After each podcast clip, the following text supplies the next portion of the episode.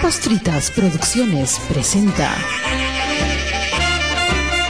Butaca Reservada.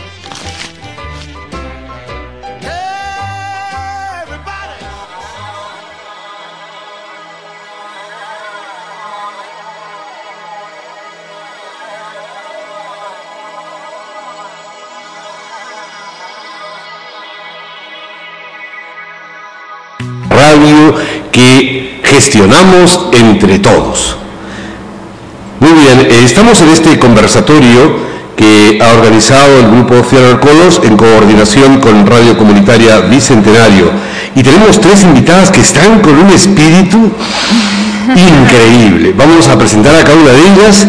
En primer lugar, a mi izquierda, Jocelyn Borges, directora de Cuculí Teatro de Movimiento. Muy buenas tardes, muy buenos días, muy buenas madrugadas, mi querida Jocelyn. Buenas tardes, muchísimas gracias por la invitación. A mi diestra, porque acabo de presentar a la persona que está a mi siniestra, a mi diestra está eh, Angie Cáceres, ella es miembro de Cierro College y docente también del sector educación. Buenas tardes con todos y bueno, muy agradecida por la invitación. Muy bien, y también un poquito más allá está Mary Ramos, ella es este, Mary Ramos, es actriz del grupo Desierto Picante, pero además ella es miembro eh, de su organización Combi Producciones. Sí, hola, ¿cómo están? Gracias por la invitación, Roberto. Qué buena presentación. Muy bien, muchísimas gracias a ustedes también por aceptar nuestra convocatoria para este diálogo y reflexión, análisis sobre eh, la circunstancia y la situación de la mujer en el teatro. Empezaremos por, por Jocelyn. Jocelyn, eh, tu primer comentario este, sobre esta provocación teatral que nos hace nuestra productora Doris Ramos.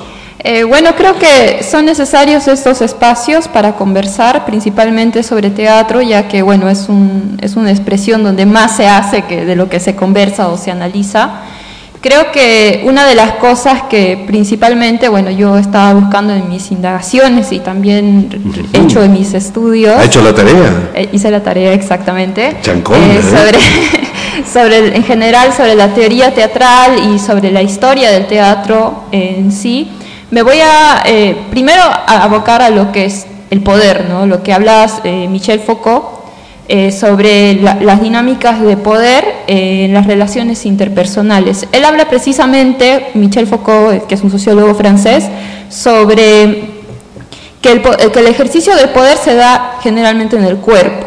Y hablando del cuerpo, claro, es el objeto en el cual usamos para la creación en el teatro. Es en el teatro justamente ese espacio funcional donde se visibilizan, digamos, esas relaciones de poder, donde como espectador uno puede precisamente expectar los conflictos que acae eh, las ideologías, eh, los pensamientos que pone un director en escena.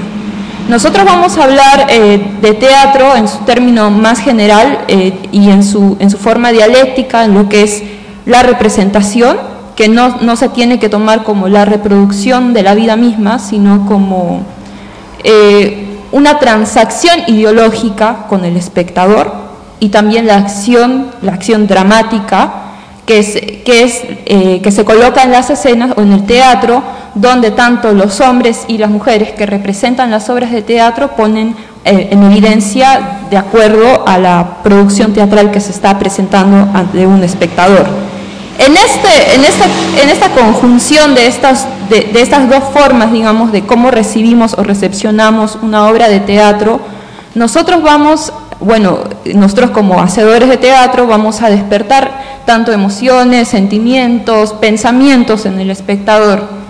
Y es responsabilidad también de los que hacemos teatro eh, tener em, esa responsabilidad social justamente de, poner en evidencia cuáles son los prejuicios que establece nuestra sociedad frente a la imagen femenina, eh, también eh, no solamente cuáles son los prejuicios, sino cómo nosotros desestructuramos y deconstruimos esa imagen, porque ya desde hace mucho tiempo se ha roto la visión de la mujer vista en el teatro como la musa, no como como cuando pasaba cuando los dramaturgos, que eran en mayoría varones, antes del ciclo, siglo XIX, la percibían a la mujer no como objeto eh, de inspiración, como objeto alegórico en las obras de teatro, y ya de un tiempo, eh, por ejemplo, con, con, la obra, para hablar precisamente Casa de Muñecas, eh, el, de, Ibsen. de, Henry Ibsen, de realismo, de realismo europeo, se toma la imagen de Nora, que es,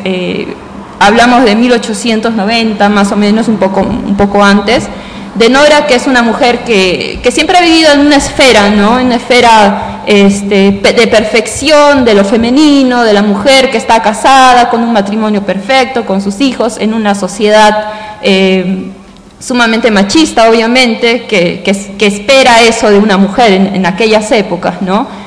Y cuando Ibsen pone este personaje en, en escena, nos damos cuenta que al final de, la obra lo que hace no es romper con todo ello, con todos esos, con todos esos parámetros que la sociedad le había inculcado y ella decide abandonar a su marido y a sus hijos para hacer las cosas que ella realmente siempre quiso. O sea, pero obviamente pone en evidencia también el, pago, ¿no? Que es este, abandonar a su familia, el abandono de su familia. Y ya más adelante, si nos vamos a lo que son los dramaturgos, vamos a ver otras obras donde las protagonistas del conflicto son las mujeres, que ya no son vistas como objeto, sino como sujeto de la acción dramática. Eh, vamos a hablar precisamente de Federico García Lorca, que los invito mucho a leer porque es un gran dramaturgo. Él en general pone en evidencia ¿no? a los marginados durante la época franquista, de la dictadura española, eh, y una de las eh, poblaciones digamos, marginadas en aquella época vendrían a ser las mujeres, las mujeres puestas eh, justamente en ello, ¿no? en una sociedad machista, estereotipada, donde solo podían ocupar roles como ser madre, ser la esposa de alguien, ser la hija de alguien, ser la hermana de alguien o la amante de alguien. Entonces, eh, en esas situaciones se desencadena ese conflicto, al, querer la mujer la libertad ¿no? de escapar de, ese destino, por así decirlo, en donde la sociedad, nos, la sociedad patriarcal nos ha puesto. Ok, muchas gracias este, eh, Jocelyn por esta introducción. Eh, Jocelyn Borges ha puesto las carnes sobre la parrilla abiertamente para eh, tocar este, este tema por las tres invitadas que esta tarde están con nosotros. Ella nos ha hecho una primera introducción, una primera participación, haciendo una remembranza de cómo la mujer ha sido tratada en, en el teatro a través de la dramaturgia. Eh, bueno, cada quien tiene la libertad de poder expresar en esta primera parte su particular punto de vista, ella ha decidido hacerlo desde la historia del teatro, pero cada uno de ustedes puede hacerlo libremente por el término que, que cree, eh, desde el punto de vista que crea conveniente, desde lo cotidiano, de su experiencia, eh, desde cualquier otra perspectiva. Vamos a los tres primeros minutos con, con, si lo deseas tomarlos o si no, se lo pasamos luego a, a Mary Ramos. Adelante, este, por favor, Angie Cáceres. Bueno, eh, creo que la idea principal de crear este conversatorio es poder hablar sobre la perspectiva que tiene la mujer o que puede brindar con el teatro. Porque siempre se habla de actores, de dramaturgos, de directores, eh, pero varones. Pero siempre tal vez es invisible o no es tan mm, notorio de que las mujeres puedan ser directoras, puedan ser eh, actrices o si solo, o si solo, o si lo son, pues tal vez eh, no tengan tanta relevancia como lo pueden ser los varones. Y creo que ese es el fin de este conversatorio y desde mi perspectiva, pues yo tengo a una directora, directora eh, Doris Ramos de Theater Colors, y nosotras, eh, los miembros de las personas que estamos en el grupo, somos mujeres. Y no con eso queremos decir de que no aceptamos a varones, pero sí entre nosotras nos apoyamos y estamos prestas a cualquier eh, idea o cualquier em, aporte que nos puedan dar. Entonces, eh, Muy bien, Angie, muchísimas gracias. Este, desde tu perspectiva, un poco para tocar los primeros momentos, este, Mary, por favor, este, ¿cuál es tu perspectiva sobre la situación de la mujer en el teatro? Hola, ¿cómo están nuevamente a todos? Eh, bueno, yo creo que si me voy específicamente en la perspectiva, creo que todavía hay una brecha de género por subsanar en el tema del teatro, ¿no? Hay una consigna que creo que a lo largo de la historia se ha ido eh, este, fijando en la percepción quizás del público, quizás en estos últimos tiempos cambiando, pero recordemos que en la época griega a las mujeres eh, estaba limitada el hecho de poder participar en una obra teatral, ¿no? Tanto así que las representaciones artísticas, en este caso como actriz, las realizaban los personajes este, varones. Pudieron haber cogido en ese momento estereotipos de cómo eran las mujeres, pero esa era una realidad, ¿no? Que las mujeres estaban limitadas en el tema de la participación escénica.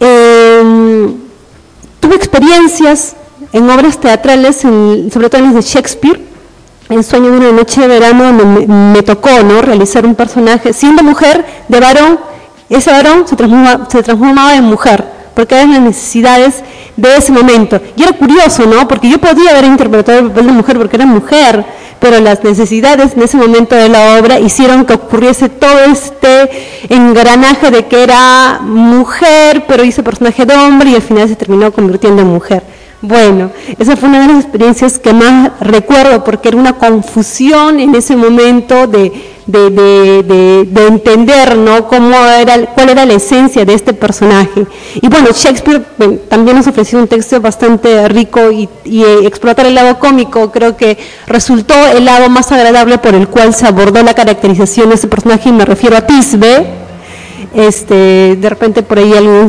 recuerda ese personaje, eh, que muy puntual tuvo una intervención en Soy una noche de verano, pero la connotación de género era muy, muy, muy marcada, ¿no? Creo que eso, hay, insisto, en la actualidad que tenemos todavía muchas brechas de género por las cuales nosotros debamos eh, entender cuál es el rol de la mujer que cubren eh, en, las artes escénicas si solamente es un rol de de, de, aquellas que ven los detalles de la obra en el sentido de que pueden hacer, tienen las mejores eh, condiciones para poder desarrollar un, vestuarios o, detalles, no sé, hasta luminotécnicos. Eh, habría que eh, evaluar eso, ¿no? Creo que desde mi percepción todavía hay, mucho por, por trajinar. Si bien es cierto, hay muchos directores, dramaturgos que se han empeñado en poder analizar eh, la manera de pensar de las mujeres a través de un personaje, como es el caso que mencionó Jocelyn, el de Federico García Lorca, también lo ha hecho por nuestro amigo eh, aquí el francés, Roberto Jean Genet, con esta obra también, pues, ¿no? muy, de las criadas, de las criadas de Jean Genet, ¿no? Han habido muchos personajes hombres, pero busquemos también un poco, recordemos o podamos hacernos memorias cuántas eh, dramaturgas o directoras mujeres han podido reflexionar acerca de eso mismo, ¿no? Quizás sea más complejo tal vez, por eso lo han hecho más los varones, ¿no? Y si nos remontamos al teatro griego podemos este, encontrar quizás a Medea, que es uno de los personajes que yo más eh, eh, lo tengo identificado por el mismo hecho de, las experiencias teatrales que ha tenido, este, pero sigue siendo un varón que desde esa percepción se desarrolla, ¿no? Eh, el tema de la concepción de la mujer. Eh, eso, eso creo que en ese primer momento. Bueno, eh, desde el comienzo nuestros radioyentes deben haberse percatado de que nos encontramos con toda la parrilla llena de carnes y ya hemos tocado el tema, pero vamos a ubicarnos un poco primero. Debemos contarles a nuestros cibernautas que nos encontramos en la Sala Blanca del Centro Cultural Cuadra 21, aquí en la ciudad de Tacna. Somos Radio Comunitaria Bicentenario y estamos transmitiendo un evento, un conversatorio muy en particular sobre el tema de la mujer en el teatro. Y tengo a tres grandes invitadas, como ya he mencionado, a Jocelyn Borges, a Andy Cáceres y Mary Ramos. Muy bien, este, ya se ha tocado una primera, un, primer acercamiento al tema de lo, de lo femenino en el teatro. Pero vamos a, lanzar una primera pregunta para que eh, cada quien eh, me, ayude a hacer esta reflexión también, en la que yo de alguna manera solamente soy un mero moderador y libremente ustedes pueden tomar el tiempo que estimen pertinente como para que todas podamos participar libremente. La pregunta que quiero hacerles es, ¿cómo ustedes ingresaron al mundo del teatro y cómo se encontraba en ese momento la, perspectiva de género, es decir, cuál era la presencia femenina en, esa, en esas primeras experiencias de lo teatral. Empezamos siempre por Jocelyn, por favor. Eh, bueno, yo empecé en el teatro simplemente por una casualidad. Eh, fui a acompañar a una amiga justamente que me invitó para integrar el, grupo UPT Teatro Em, al principio, claro, no, tenía noción, digamos, de, las dinámicas que se establecían eh, al ser un arte, digamos, que se, que se hace colectivamente. Eh, no tenía idea sobre, en la ciudad, precisamente, quiénes, quiénes hacían teatro. Lo conocía Roberto, porque era el, el profesor que nos enseñaba este, teatro, eh, pero después no, no tenía absolutamente nada de idea. Y a medida que fue pasando el tiempo y yo fui estudiando, claro, uno se va introduciendo más en este mundo teatral, pero ya no solamente desde la creación de un personaje, porque crear un personaje implica también cuestionarlo, ¿no? Eh, cuestionarlo y verlo desde, distintas perspectivas, eh, o depende de la técnica que uno use para actuar, a veces pones el personaje en una situación en específico, y sucedía que la primera obra que hicimos era El Quijote, y justamente poniéndome a pensar ahora sobre el personaje de Aldonza Lorenzo, que es esa musa ¿no? que, del Quijote, eh, a la cual le dedica sus batallas y bueno, esa imagen de la mujer que, prevalecía en aquellas épocas, eh, en las épocas modernas, donde recién se estaba, estaba en auge el pensamiento sobre el hombre, el, hombre centro del mundo, el antropocentrismo y todo ello.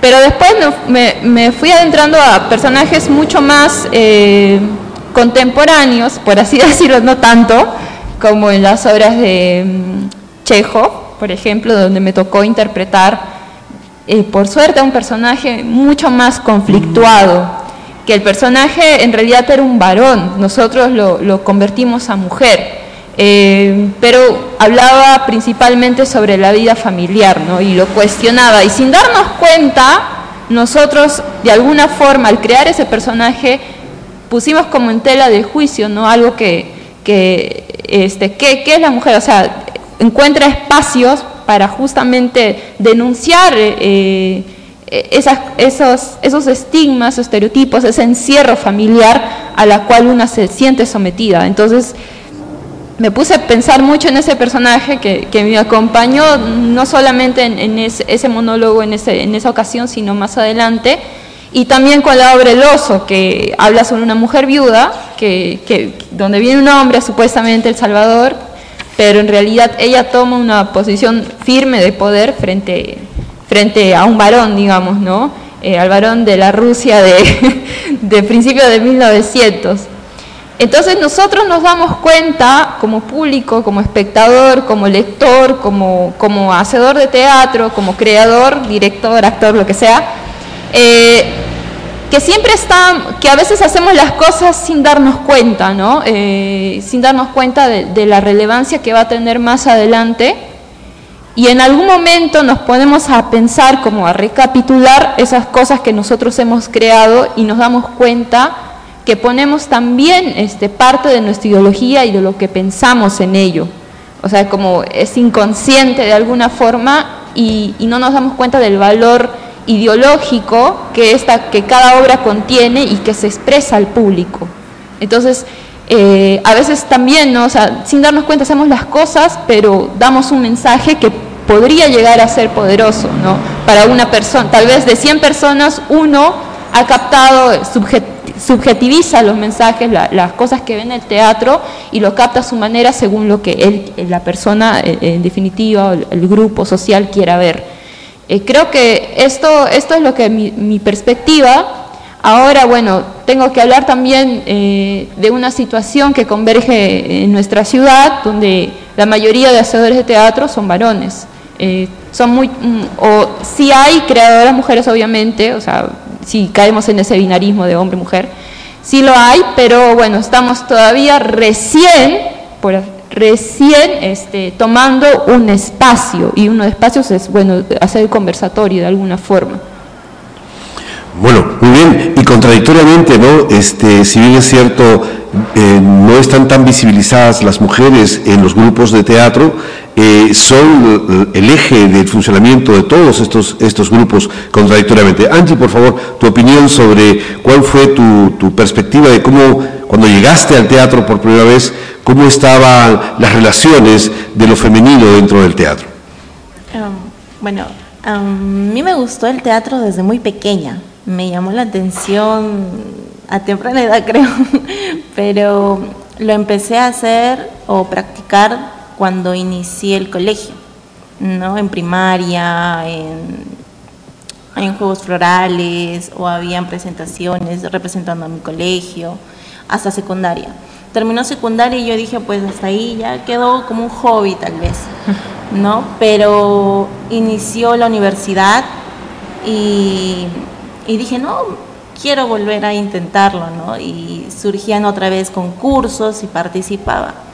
Y ahí es donde conocí a Doris. En el transcurso de toda mi época escolar, siempre venían profesores de teatro, profesores. Y e, y él, mm, el profesor, nos dirigía a nosotros, pero siempre era profesor. Nunca traía a mi colegio una profesora. Siempre era un profesor distinto, pero siempre era varón. Entonces no conocí una profesora de teatro. Siempre dije, ah, pues hay profesores de teatro, ¿no? O hay alguien pero que sea varón que sepa de teatro. Y cuando llegué a la universidad, la persona que yo conocí, que fue Doris, era una mujer y ella nos dirigió eh, la obra de teatro que fue Romeo y Julieta. Yo fui Julieta en ese entonces. Entonces eh, nos dirigió y yo me quedé muy em, impactada porque no era eh, lo que yo solía hacer en el colegio, como en algo en específico, no había una construcción del personaje, no había una introspección en el personaje, no sabías lo que era la corporalidad, eh, los movimientos, el punto fijo, todo eso para mí era nuevo y, y mirarla a ella, cómo dirigía, la manera en cómo se expresaba con nosotros, nos decía las indicaciones, yo decía, me quedé maravillada y, me gustó aún más el teatro. Y yo le preguntaba constantemente a Doris, ¿dónde estás estudiando? ¿Qué estás haciendo? Este, ay, ni siquiera sabía en ese entonces de que había en Francisco Lazo eh, la carrera de teatro. Creo que ella fue la última promoción, Doris. Entonces yo decía, ¿qué? Y se podía estudiar teatro aquí en Tacna. Entonces estaba totalmente conmocionada con toda la información que recibía. Entonces esa fue la, la primera vez que yo tuve así contacto con el teatro, se podría decir, con mi directora. Muy bien, Mary, por favor. Bueno, bueno, yo siempre he hablado de mi primer contacto con el teatro, creo que la gente que me conoce lo sabe. Este, em, porque para mí descubrir el teatro fue descubrir una, una, dimensión paralela a la vida cotidiana que nosotros tenemos, ¿no? El haber ingresado por primera vez al Teatro Orfeón con las luces y el ambiente que se generaba en su momento y te cierran la puerta y era como una dimensión paralela que yo conocía a mis 15 o, 16 años, si no me equivoco, y eso creo que fue lo primero que me llamó la atención.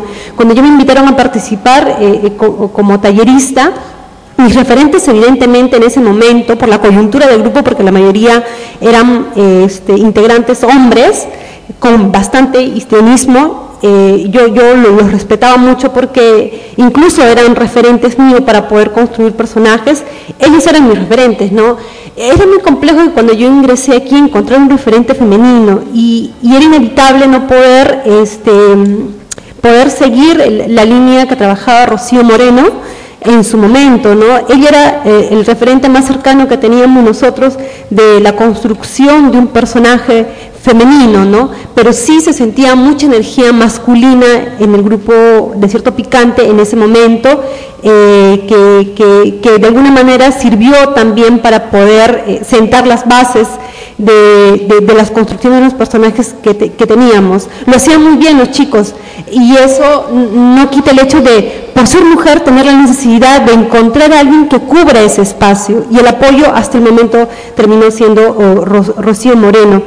Eh, sin embargo, eh, creo que ahora en, la actualidad, en el grupo de cierto picante, lo que ocurre es todo lo contrario, ahora somos más mujeres y encontramos el apoyo entre nosotras para poder llevar adelante las obras. Y eso ha tenido sus aspectos positivos porque nos ha permitido eh, construir personajes, indagar e investigar la construcción de muchas obras como la la, esta la de la casa Bernarda Alba, en donde todas éramos mujeres, Roberto la dirigía, el tema de, las criadas de, Jean Genet y, bueno, entre otras obras más por ahí que no, recuerdo muy bien. Algo que se me pasaba, ¿no? Cuando yo ingresé al teatro, creo que venía con el mismo estereotipo que, que tienen las personas que ingresan al teatro la, mirada de lo que hablaba este, Jocelyn al inicio, la mirada idealizada de cómo deberían ser los personajes. Claro que eso también tiene mucho que ver con la perspectiva que le dé el director o directora, ¿no? Hemos visto este, Ofelias, este, muy delicadas y, con, el carácter que de repente Shakespeare la ha visto, pero también unas Ofelias más contemporáneas, ¿no? Hay un rompimiento ahora en la actualidad que se está haciendo de los personajes femeninos. Y yo he entrado con, esa, con ese estereotipo, que creo que la que me ayudó a romper un poco esos estereotipos era eh, fue Rocío Moreno, justamente, ¿no? Eh, eh, ella era el, porque también tuve mi primera experiencia como dirección de una obra eh, junto con ella, ¿no?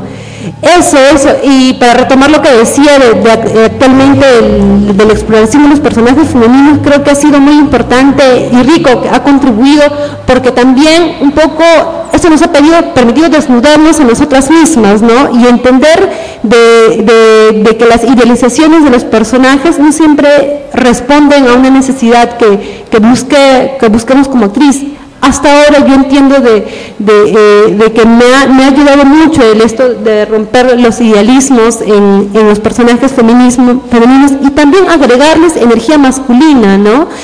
Recuerdo, y voy a citar mucho a, las obras en las que he participado porque creo que me han permitido vivir en carne propia toda esta experiencia de lo femenino, lo masculino, porque ocurre algo en mí, cuando yo tengo que hacer un personaje femenino, trato de buscarle también una energía masculina y me ayuda a construir como caber el otro lado, el otro puesto. Teníamos esta obra de un director en donde nuevamente Rocío, la incisiva directora que he tenido, creo que ha sido muy fundamental, me, me da la chance de poder hacer el personaje de Rosaura Rosaura, como ustedes, eh, este, los que han leído la obra, tiene un, episodio en donde ella se convierte en un, hombre, ¿no? Y luego es descubierta por Segismundo y es una mujer, ¿no? Entonces ahí, para construir... Estamos hablando de La vida y sueño. La vida y sueño. De de la Barca. Sí. Entonces, para creo que de todos los personajes hombres que me ha tocado construir ese fue el más complejo, porque no tenía que solamente físicamente parecerme a él, sino también mostrar una energía femenina y mis compañeros todos eran hombres, tenían una buena influencia por ese lado, pero la exigencia de la directora en ese momento era que tenía que parecerme a un hombre y la característica física de las mujeres, ustedes sabrán, son los pechos, en mi caso, bueno, con más prominencia las caderas y el tema del cabello. Entonces, esas tres condiciones características físicas las tenía que eliminar para transformarla. Busqué un pantalón súper ancho, quisiera que desaparezca un poco, disimular las caderas, me puse algo aquí como que un poco apretadito para disimular el tema del gusto y me conseguí una peluca de hombre, que fue muy complejo encontrarla. Recuerdo con Dios, soy un compañero de teatro, tuvimos que pedirla desde China para que llegue esa peluca en un mes, que nunca llegó para la obra.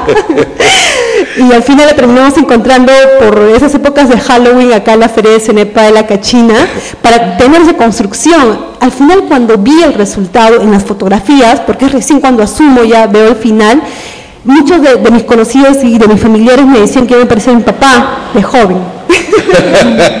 un tío me decía, ah, te pareces mucho a mi tío de joven, ¿no?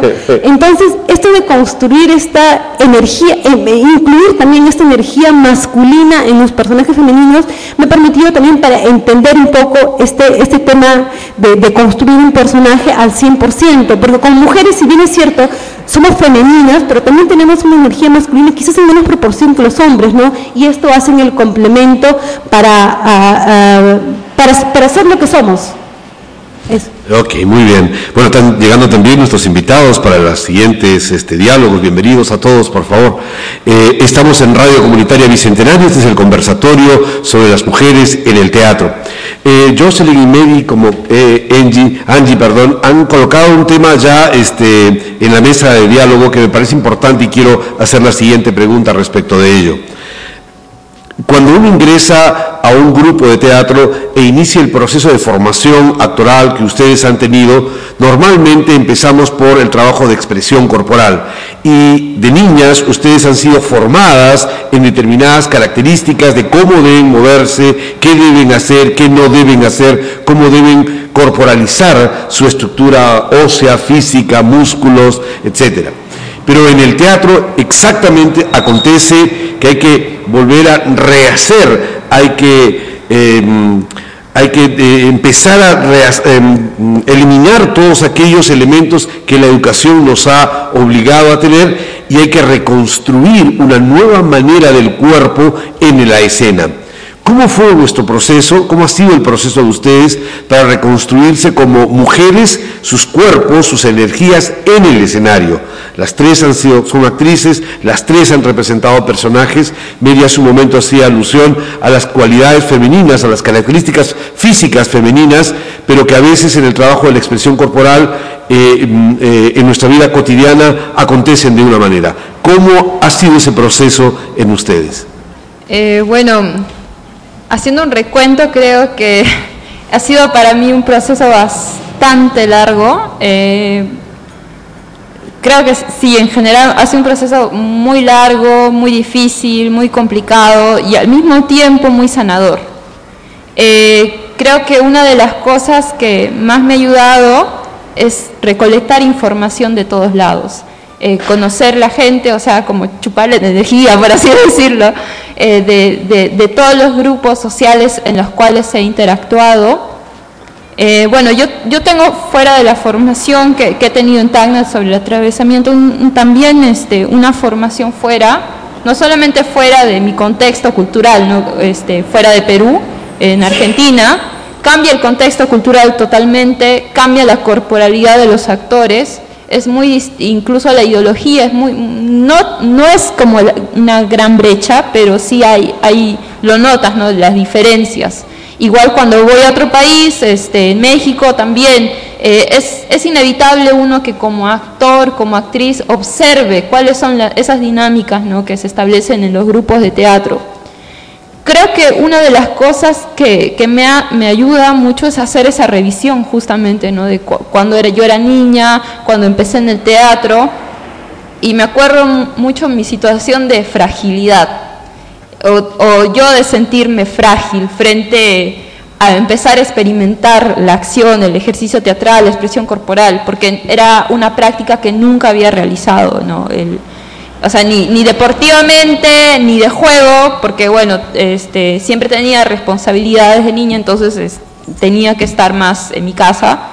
Em, y ese juego como que lo había perdido y en, y en el teatro me vi como, al principio fue como un choque, ¿no? Como, como ¿qué están haciendo estos locos? Algo así. Eh, que está moviéndose, saltando, y creo que eso también es lo que me impactó en una de las primeras obras que vi, eh, que no entendí nada, pero me gustó mucho, eh, fue cuando tenía 11 años y vi Cuatro Tablas, que justamente su precepto es ese, ¿no? Este, el, teatro corporal, el teatro físico. Veía actores jugando, saltando de una mesa, colocando sillas, desarmando cosas. No lo entendía, pero me parecía chévere, o sea, lo que estaban haciendo.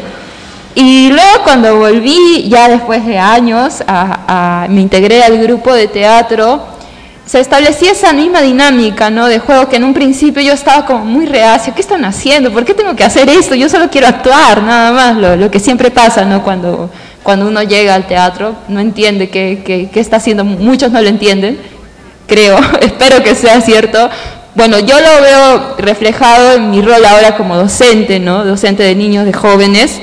Eh, me veo mucho en ellos, me veo mucho como, empecé, me veo reflejada y, aprendo cada vez más y analizo justamente esos procesos ¿no? de creación, esos procesos corporales que nos cuesta un poco salir ¿no? de nuestra esfera nuestra esfera cotidiana, nuestra esfera este, cómoda y a veces exponernos un poco más nos causa esa vergüenza, ese roche, pero cuando rompes ese límite empieza lo bueno, digamos, ¿no? esa, esa exploración que para mí es bastante infinita del cuerpo, donde uno puede encontrar, o sea, encuentras un límite corporal y después vas y te das cuenta que puedes más y puedes más y puedes más.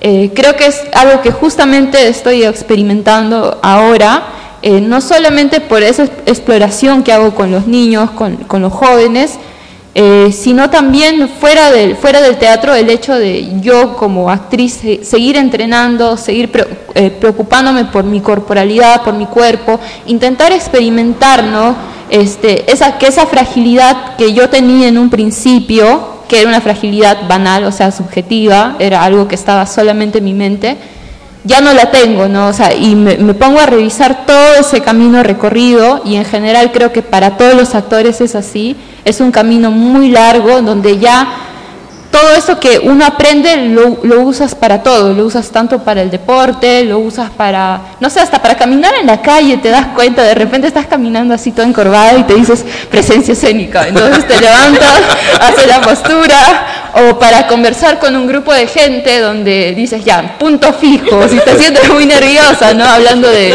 tecnicismo del, del teatro, o concentración, ya, ahora es momento de hablar, sobre todo en en trabajos donde tienes que interactuar necesariamente como la gente. Por eso el teatro no es solamente, o sea, para la gente que va a hacer teatro, no sirve para cualquier persona este, profesional. Siempre va a haber herramientas del teatro que se va a poder usar para sus ejercicios de, su vida laboral cotidiana o para un niño o para un adolescente es tan necesario. Muchas veces, este, muchos de los chicos con los cuales yo trabajaba expresaban justamente eso, ¿no? Este, que ahora eh, les, había ayudado mucho en la escuela el hecho de poder, de, saber ellos mismos que su límite era pararse frente al público, ¿no? que ellos tenían tanto miedo en un principio, pero como ya lo hicieron, porque presentamos una, una obrita, este, entonces ya no les daba ese miedo, sabían que podían hacerlo, pararse frente al público a solo el hecho de exponer. Y es una transformación, o sea, digamos, entre comillas, pequeña, pero que en realidad les va a servir a lo largo de su vida como me ha servido a mí también.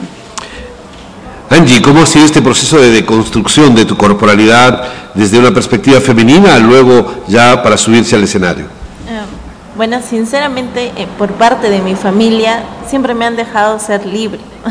o sea, si yo quería, no sé, tal vez estar con el pelo suelto todo el día, podría estar con el pelo suelto todo el día. o si quería hablar de tal forma, podría, podía hacerlo. Pero lo que sí me limitaba es cuando salía afuera, o sea, salí, ¿no? La sociedad, cuando ya pasas a la universidad, eh, te logras em, relacionar con otras personas, es como que no, ya me debo poner así, no, ya no debo hablar así, no me debo reír así, ¿cómo me voy a reír? No? Entonces, creo que me limitó más la sociedad. Y ya luego, cuando empecé a hacer teatro de verdad, yo lo digo de verdad porque en la época del colegio creo que fue más que todo algo de que un gusto. Y ahora que en la universidad y luego que ya terminé y ahora que estoy lo sigo practicando, pues voy descubriendo de que mm, cada personaje que voy construyendo saca algo nuevo de mí, saca algo nuevo de mí para mi formación como persona, no solamente como actriz, sino también como persona. Yo soy docente y el teatro me ayudó muchísimo desde que inicié mi carrera de profesora. Entonces, yo estoy eternamente agradecida con todos mis profesores que he tenido, que fue el profesor Roberto, que fue la profesora Doris, que es mi directora, y gracias a ellos he descubierto de que puedo superar los límites que yo tenía ya establecidos y lo puedo superar cada vez que hago nuevas obras de teatro, de que me exijo más en cada cosa o cada ejercicio teatral que podemos hacer. Entonces, gracias al teatro yo puedo decir que es Angie, algo así. Miri, por favor.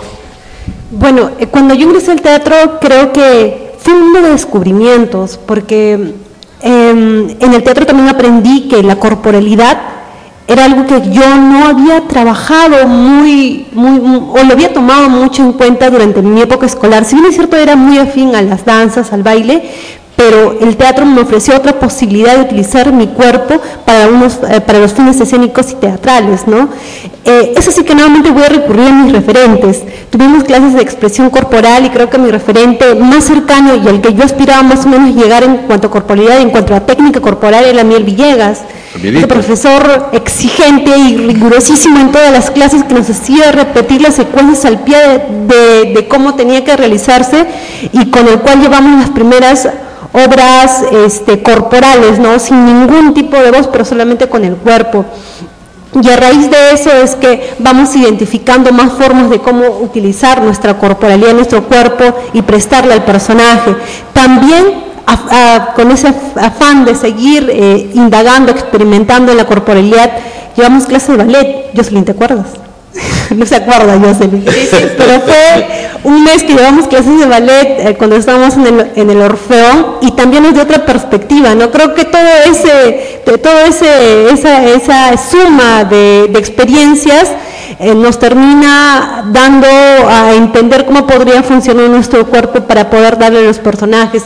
Por ahí hasta incluso, no lo, no lo logré, pero era la intención de poder llevar clases de karate, porque estaba en su momento muy este, ligada a poder encontrar nuevas formas de cómo moverme corporalmente, ¿no? Eh, y el tema de lo cotidiano a veces pues es inevitable, ¿no? Lo que dice este, seguramente Jocelyn, eh, yo lo recibía por comentarios de, de, personas y amigos que en la cotidianidad estaban, ¿no? Me, dice, me decían, no, tú siempre andas muy muy, muy, muy, muy con el pecho hacia afuera o algo así. O como por ejemplo el tema de la voz, ¿no? ¿Por qué nos gritas? En realidad yo no grito, sino que a veces proyecto un poquito más la voz y no es que esté gritando, ¿no? Simplemente que hay algo inconsciente que está metido ahí en el chip que, que, te termina haciendo dar cuenta a las personas que te ven diariamente y cotidianamente. Pero sí, sí, el tema de lo corporal... Eh, Creo que fue un nuevo descubrimiento, no lo había asimilado cuando entré al teatro, pero también fue otra, otra etapa en la que me permitió a mí eh, eh, eh, este, poder indagar más. Y algo final que quería añadir era, sentía quizás, era algo muy, mío ya, no, no es que lo compartía, pero que por ser mujer, em, hay algunos ejercicios que de repente yo no los podía realizar el hecho de pararme de manos, de darme unos volteines o, poder. Entonces, eh, en ese afán por ahí, por el tema de, que, de que me limitaban en algunos momentos en poder hacer algunos tipos de ejercicios, creo que eso era, pero ¿cómo, cómo yo no los voy a poder hacer? Sí los puedo hacer. Y entonces, aún con más ansia, repetía los ejercicios para poderlos hacer de acuerdo a lo que el profesor refería en su momento. Bueno, eso, eso, Roberto. Bueno, el teatro nos ofrece a través de la dramaturgia eh, héroes y heroínas. Eh, en vuestra oportunidad, o la oportunidad que ustedes han hecho teatro o han visto teatro, em, ¿cómo, ¿cómo, aparecen las relaciones entre estos personajes? Eh, Mary ya hizo mención al caso concreto de Ofelia en Hamlet de William Shakespeare, ¿no? es de todos los personajes hamletianos en esta obra memorable, la más importante de la habla anglosajona, este, Ofelia tiene un rol relativamente secundario dentro de eh, el protagonismo de los varones, donde Hamlet, el príncipe Hamlet, es sin lugar a dudas a quien le acontece todo. ¿Cómo, ¿Cómo, ustedes ahora, desde la perspectiva de ya una mirada mucho más experta eh, como mujeres, están percibiendo esta, esta distribución de héroes y heroínas en los, en los espectáculos que ustedes han protagonizado, en lo que ahora ven en el escenario o cómo perciben esta circunstancia? Eh, bueno, Creo que, como lo recalqué al principio, a lo largo de la historia, eh, voy a remitirme principalmente a la literatura, a la, dramaturgia, nosotros nos damos cuenta que son, justo lo que hablábamos, ¿no? más dramaturgos quienes escriben sobre mujeres. En un principio, ellos reflejan el contexto social de cada época, no hacen esas cronotopías, como lo llamaría una estudiosa del teatro, que se llama Iliana Díez Caballero hace esas cronotopías. Uno escribe o produce o hace teatro de acuerdo a su época en la que está viviendo. Entonces nos damos cuenta, o sea, solamente revisando la dramaturgia, cómo ha sido estructurado el poder de lo masculino frente a lo femenino y cómo ha ido cambiando este, ya en el siglo XX, siglo XXI, cómo está cambiando. Si revisamos al principio de 1900, eh, todavía se establece esa estructura de poder, digamos, de la mujer que es este, invisibilizada, humillada, que solamente puede servir en el ámbito familiar ¿no? de, una sociedad patriarcal. Eh, pero al mismo tiempo se cuestiona, justamente se empieza a cuestionar con obras como las de Lorca, como las que mencioné, eh, bueno, empezó Ibsen, después Lorca, y ya más, más contemporáneamente eh, nosotros nos damos cuenta de la diferencia que surge ahora. Ya la mujer deja de ser objeto, incluso eh, objeto familiar, ¿no? Ya se la ve en otros, en otros contextos, en las obras que nosotros creamos, y hay como ese llamado a la liberación, ¿no? En, las distintas obras. Por ejemplo, algo más cercano, ¿no? La, obra que hicimos el año pasado con Tierra Afro, que hablaba justamente la protagonista era una mujer, ¿no? Y no era una mujer cualquiera, una mujer este, afro, que aparte de, bueno, ser discriminada como mujer, es discriminada eh, racialmente. Ahí, en, esa obra se pone, toca el tema del juicio, lo que es la discriminación por raza y por género. Entonces nosotros hemos hecho un estudio este, bastante amplio sobre ese tema aquí en la región de Tacna, eh, un estudio que, no, que estaba totalmente invisibilizado, ¿no? el tema de los afros, pero que al, mismo tiempo hablaba ¿no? sobre esa, esa liberación, ese, ese impulso ¿no? liberador, que no solamente lo hablan o sea, en, el teatro acá, sino eh, la vez que fui también a Lima a ver una obra que, que tenía también esa connotación, justamente hablaba sobre una obra que se llama Sadaka, que hablaba sobre una chica que estaba... Eh, como en un matrimonio arreglado, una joven adolescente, y que justamente, bueno, en este caso mata al, perpetrador, digamos, de, su abuso, y ella, para poder ella liberarse, ¿no? De esta forma. Eh, hay como ese discurso, ¿no? Ese discurso que nosotros tenemos incorporado en nuestra esfera social, en nuestro contexto sociopolítico, también se está trasladando a los discursos teatrales. Es inevitable, como les decía, ¿no? que existan esas cronotopías. Y así como sucede acá en Perú, sucede en Argentina, sucede en Colombia, sucede en toda Latinoamérica en, en sí, en todo el mundo.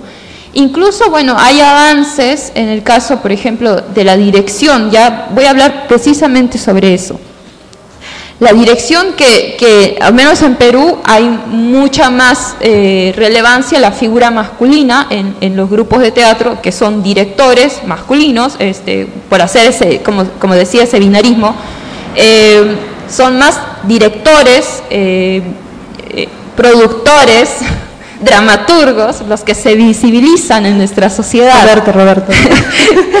sin ánimo de complejizar el tema, pero y como nos hemos dado cuenta como sociedad, por ejemplo, en Argentina, lo que se está haciendo es como hacer asociaciones ¿no? de directoras donde ellos puedan tener eh, como esa ayuda ¿no? de, de las compañeras para que puedan seguir produciendo y dirigiendo sus obras es necesario, sí, porque a veces, bueno, no hay cabida en nuestra sociedad, no porque no podamos o no seamos creativas, sino porque respondemos ¿no? a, la, sociedad patriarcal en donde vivimos. Obviamente Perú es un país sumamente machista y lo vemos, lo vemos en la tele, lo vemos en los medios, y obviamente esas prácticas sociales, esa dinámica social se va a trasladar a los, a los medios artísticos. Entonces, eh, y como sucede en otros lados, por eso las mujeres tienen que juntar para apoyarse entre ellas, para beneficiarse de fondos públicos, para hacer teatro, o en general las artes, artes visuales también. Eh, estamos justamente, yo creo que en, esta época de, pensar, de, poner sobre la mesa esos, esos asuntos que son tan necesarios, ¿no? Porque ha pasado durante mucho tiempo y sigue pasando, ¿no? Esas relaciones de poder ¿Por qué nosotros nos preguntamos, ¿por qué es tan peligroso? Bueno, voy a poner una pregunta. ¿Por qué es tan peligroso que una mujer asuma el poder?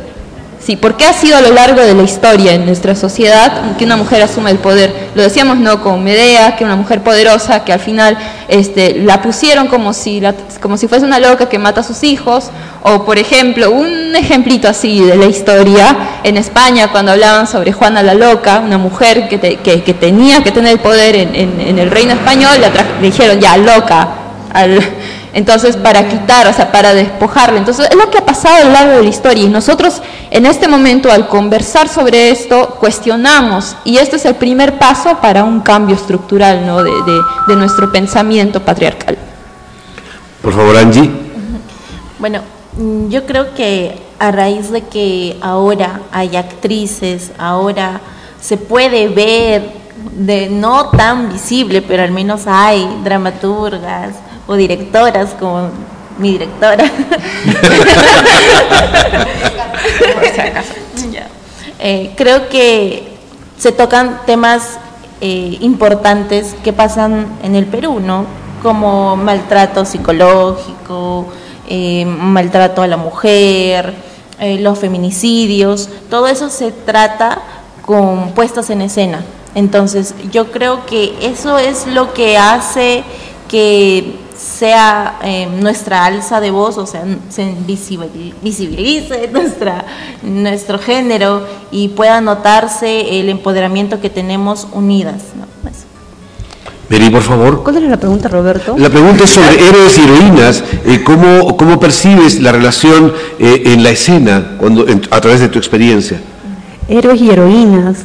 Mm, bueno, ¿no? Eh, a ver, voy a, voy a hacer la reflexión a partir de los personajes femeninos que me ha tocado este, representar en, en, escena, que ahora haciendo un recuento creo que ha sido muy importante, ¿no? Porque cuando uno hace el proceso de construcción del personaje, hace las preguntas del por qué, hace lo que hace, dice lo que dice, y, trata de buscar un, porqué en esa construcción del personaje.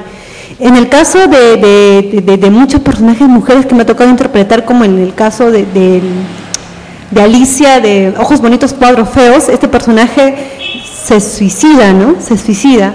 En el personaje también de La Casa de Bernarda Alba, Adela, también termina suicidándose. En el caso del personaje este, de Las Criadas de Jean Janet, que me toca hacer el personaje de Solange, también es una personaje loca, orate, que termina induciendo a su hermana para que mate a la patrona, ¿no? Em, y bueno, si, me pongo a reflexionar sobre estos personajes, hay un, hay un constructo, ¿no? Como que uno quiere compararlos, pero es inevitable no hacerlo porque yo los estoy construyendo, me ha tocado construirlos, y hay un destino que, que, que, que, las envuelve a las tres en cómo es un destino, un destino fatal, ¿no? Es como eh, trata de, de, ceñirse como un heroína quizás en su momento, pero también es muy subjetivo, uno puede considerarla o, o, no. Entonces, creo que eso responde mucho a si, si hubiese sido, no sé, una dramaturga. Entiendo que para Ofelia sí hay muchas obras de, de reivindicación, para Medea también hay muchas obras de reivindicación que, que dramaturgas contemporáneas le terminan de, de construir otra historia para entender por qué hace lo que hace, ¿no? Entonces, con esos personajes también quizás ocurra este tipo de situaciones, ¿no? Si, si de repente en las manos de un dramaturgo o dramaturga, en este caso, tratan de, de, entender con mucha más profundidad estos personajes, puedan encontrarle otro camino, otro desenlace o una cierta reivindicación a estos personajes que tienen ahí un destino fatal por ellos mismos, ¿no? Eh, yo creo que en el teatro, este, si bien es cierto, hay mucho de idealización en cuanto al rol que debe cumplir la mujer, eh, también hay mucho de lo otro, ¿no? que eh, ahora nos permite analizarlo. Y bueno, es inevitable no mencionar, pues, este, quizás para mí hay un referente a nivel nacional em, este, de, de dramaturgia y de dirección a Chela de Ferrari, Creo que una de las obras que más me gustó de ella fue la de Mucho ruido por nada, termina siendo una adaptación en donde todos los personajes femeninos son representados por hombres y en general todos son, son hombres, ¿no? Y es como otra perspectiva distinta, ¿no? Si bien es cierto, había tenido la experiencia yo de haber visto obras dirigidas por varones, verla a ella en acción en una obra fue una sentí que era una perspectiva distinta que le daba también a la obra. Y bueno, a Mariana de Altaus, que bueno, ella eh, escribe y es un, también Sara referente acá. Sara Joffre también, ¿no? Que a ella es inevitable no poder también entenderle esa energía que tenía. Era una eh, era una persona muy, con mucho poder, ¿no? Combativa. Combativa, creo que esa es la palabra exacta, Roberto, tú que la has conocido en persona, yo le he visto por ahí en algunas entrevistas nada más, y lo hace desde el teatro infantil, ¿no? Que es muy muy, muy, muy, importante reconocer el trabajo que ella ha hecho y, y, y, de, todo, de todo el punche que le puso al movimiento independiente de teatro El Motín, el Motín, ¿no? que ha sido una de las eh, principales impulsoras de todo ese tema. Creo que hay mucho camino por recorrer todavía en el tema de cerrar las brechas de género, en el tema teatral. Hay mucha responsabilidad también de las mujeres en poder tomar papeles más protagónicos, eh, en poder atreverse a dirigir, en poder atreverse a, a escribir eh, en poder atreverse a, producir obras de teatro. Creo que eso también nos va a permitir visibilizar más el trabajo que existe dentro de ellas y que está viendo ahora y, con mucho y con mucha esperanza veo aquí en la localidad muchas compañeras mías que han sido actrices, colegas que ya están dirigiendo, están formando grupos de teatro, que es muy complejo eso, formar una, una una tradición teatral desde el femenino, ¿no? Bueno, nosotros podríamos pasarnos conversando todo el rato, ha sido muy interesante, seguramente va a haber otra oportunidad. Em, se quedan en el tintero muchas preguntas, también tenemos a continuación otras invitadas que están esperando su oportunidad para dialogar sobre un, tema tan complejo y tan diverso como el tema de la circunstancia de la mujer en nuestra sociedad. Eh, Jocelyn, un minuto final para que puedas despedirse cada una, por favor. Eh, bueno, quiero nuevamente recalcar la invitación. Creo que es muy importante hablar sobre estos temas eh, que justamente nos hacen cuestionar a cómo se desarrollan las estructuras de poder en nuestra sociedad, eh, dado los contextos políticos, sociales que, se ejercen en la actualidad y qué rol ocupa la mujer, no, no solo en nuestro contexto como artístico, teatral, dado por su hecho colectivo, pero también en nuestro rol como sociedad, ¿no? ¿Quiénes somos las mujeres que estamos en esta sociedad peruana? Angie, por favor. Bueno, yo hago un llamado a las mujeres para que puedan atreverse a hacer teatro, porque mucho se queda en el gusto o en sueños frustrados de que en mi juventud me hubiese gustado hacerlo, pero sea la edad que tengan, pueden hacer teatro, pueden eh, practicarlo, pueden eh, formarse como una, como una actriz, una profesora de teatro si alguien lo quiere hacer, que lo haga. Mary, por favor. Eh, yo también quiero agradecer la invitación. Eh, es bueno estos espacios en donde podemos intercambiar este, diálogos sobre el rol de la mujer dentro de las artes escénicas, específicamente en el teatro y compartir experiencias vividas propias, eh, porque seguramente compartimos algunas, algunas experiencias en común, ¿no?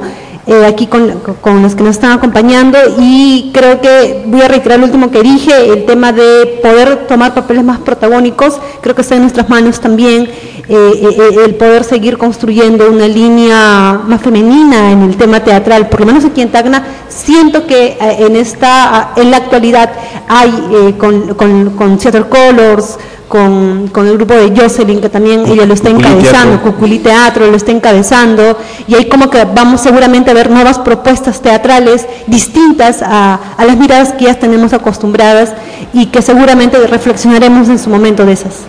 Bueno, de mi parte muchísimas gracias. Este ha sido un conversatorio sobre el teatro eh, eh, y las mujeres respecto de, de, la actividad teatral y lo que acontece en nuestra ciudad. Somos Radio Comunitaria Bicentenario, vamos al intermedio para acomodarnos, seguramente va un poco de música y ya viene el siguiente diálogo sobre la mujer en el Día Internacional de la Mujer para el próximo miércoles 8.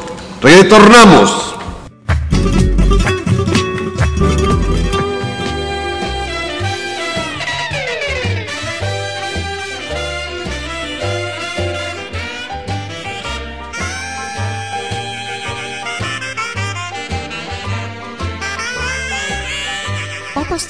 Producciones presentó